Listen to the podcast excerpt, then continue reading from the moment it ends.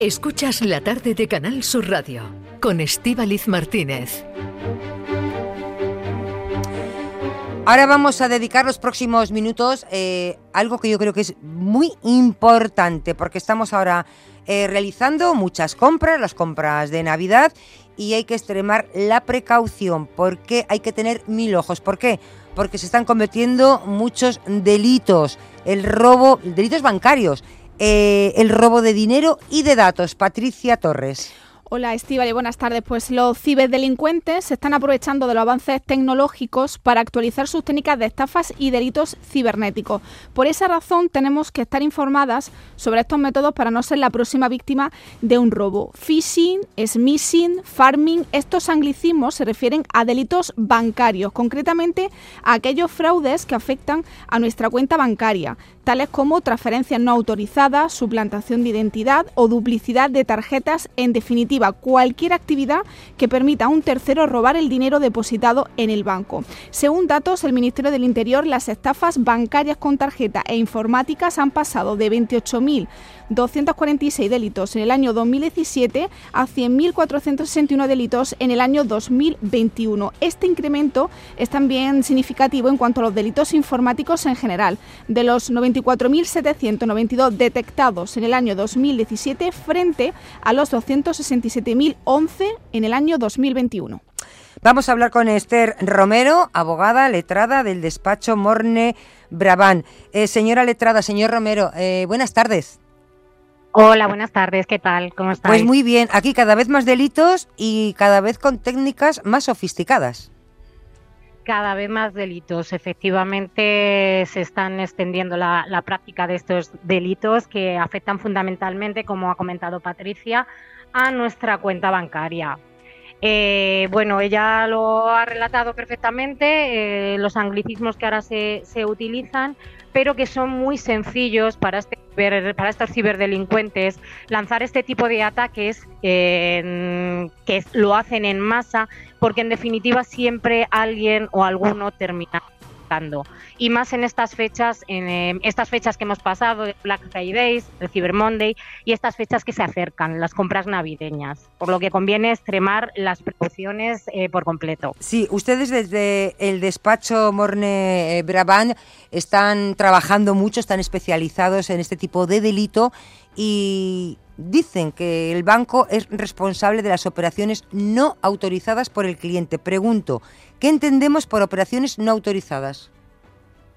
Claro, eh, pues el, banco, o sea, al final nuestras tarjetas de crédito pues llevan asociadas un seguro de forma que cualquier compra que se hace fraudulentamente con nuestras tarjetas, eh, el seguro del banco y el banco en sí lo cubriría, salvo que haya una negligencia por nuestra parte, que es a lo que cada vez se agarran eh, más los bancos. ¿Qué sería una negligencia? ¿Ponemos algún ejemplo? Un Bizum, por ejemplo, no es tarjeta. En este caso el banco... No, pero Claro, eh, cuando nosotros hemos facilitado nuestros datos, sí. ¿vale? Es verdad que, estas técnicas de ciberataque, eh, bueno, todos recibimos emails eh, de nuestros bancos que nos avisan que han intentado entrar en nuestras cuentas y hay gente que efectivamente entra en ese email y confirma sus datos bancarios, ¿vale?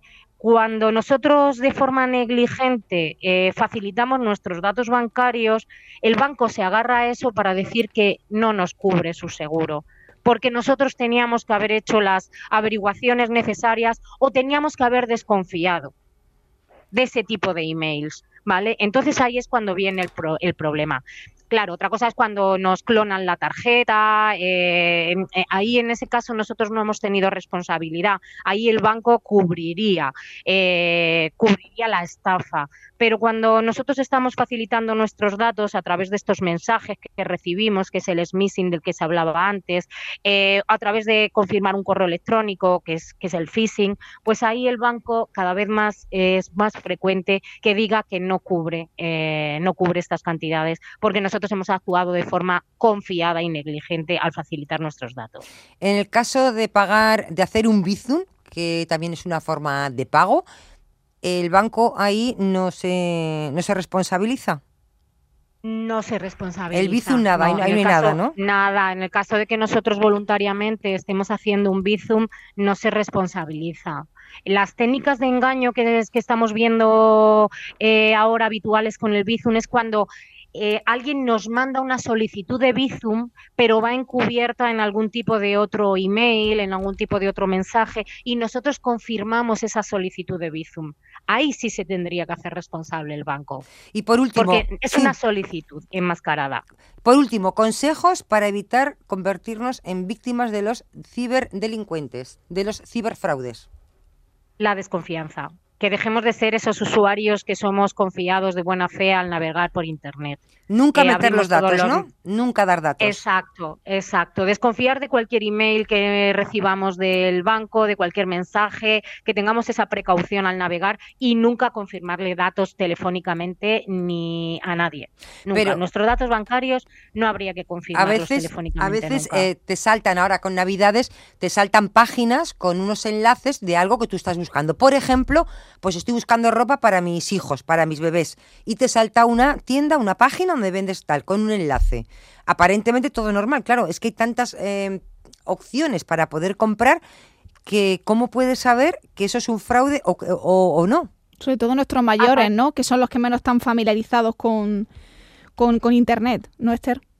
Exactamente, exactamente. Nuestros mayores son las, las principales víctimas de estos, de estos ciberataques.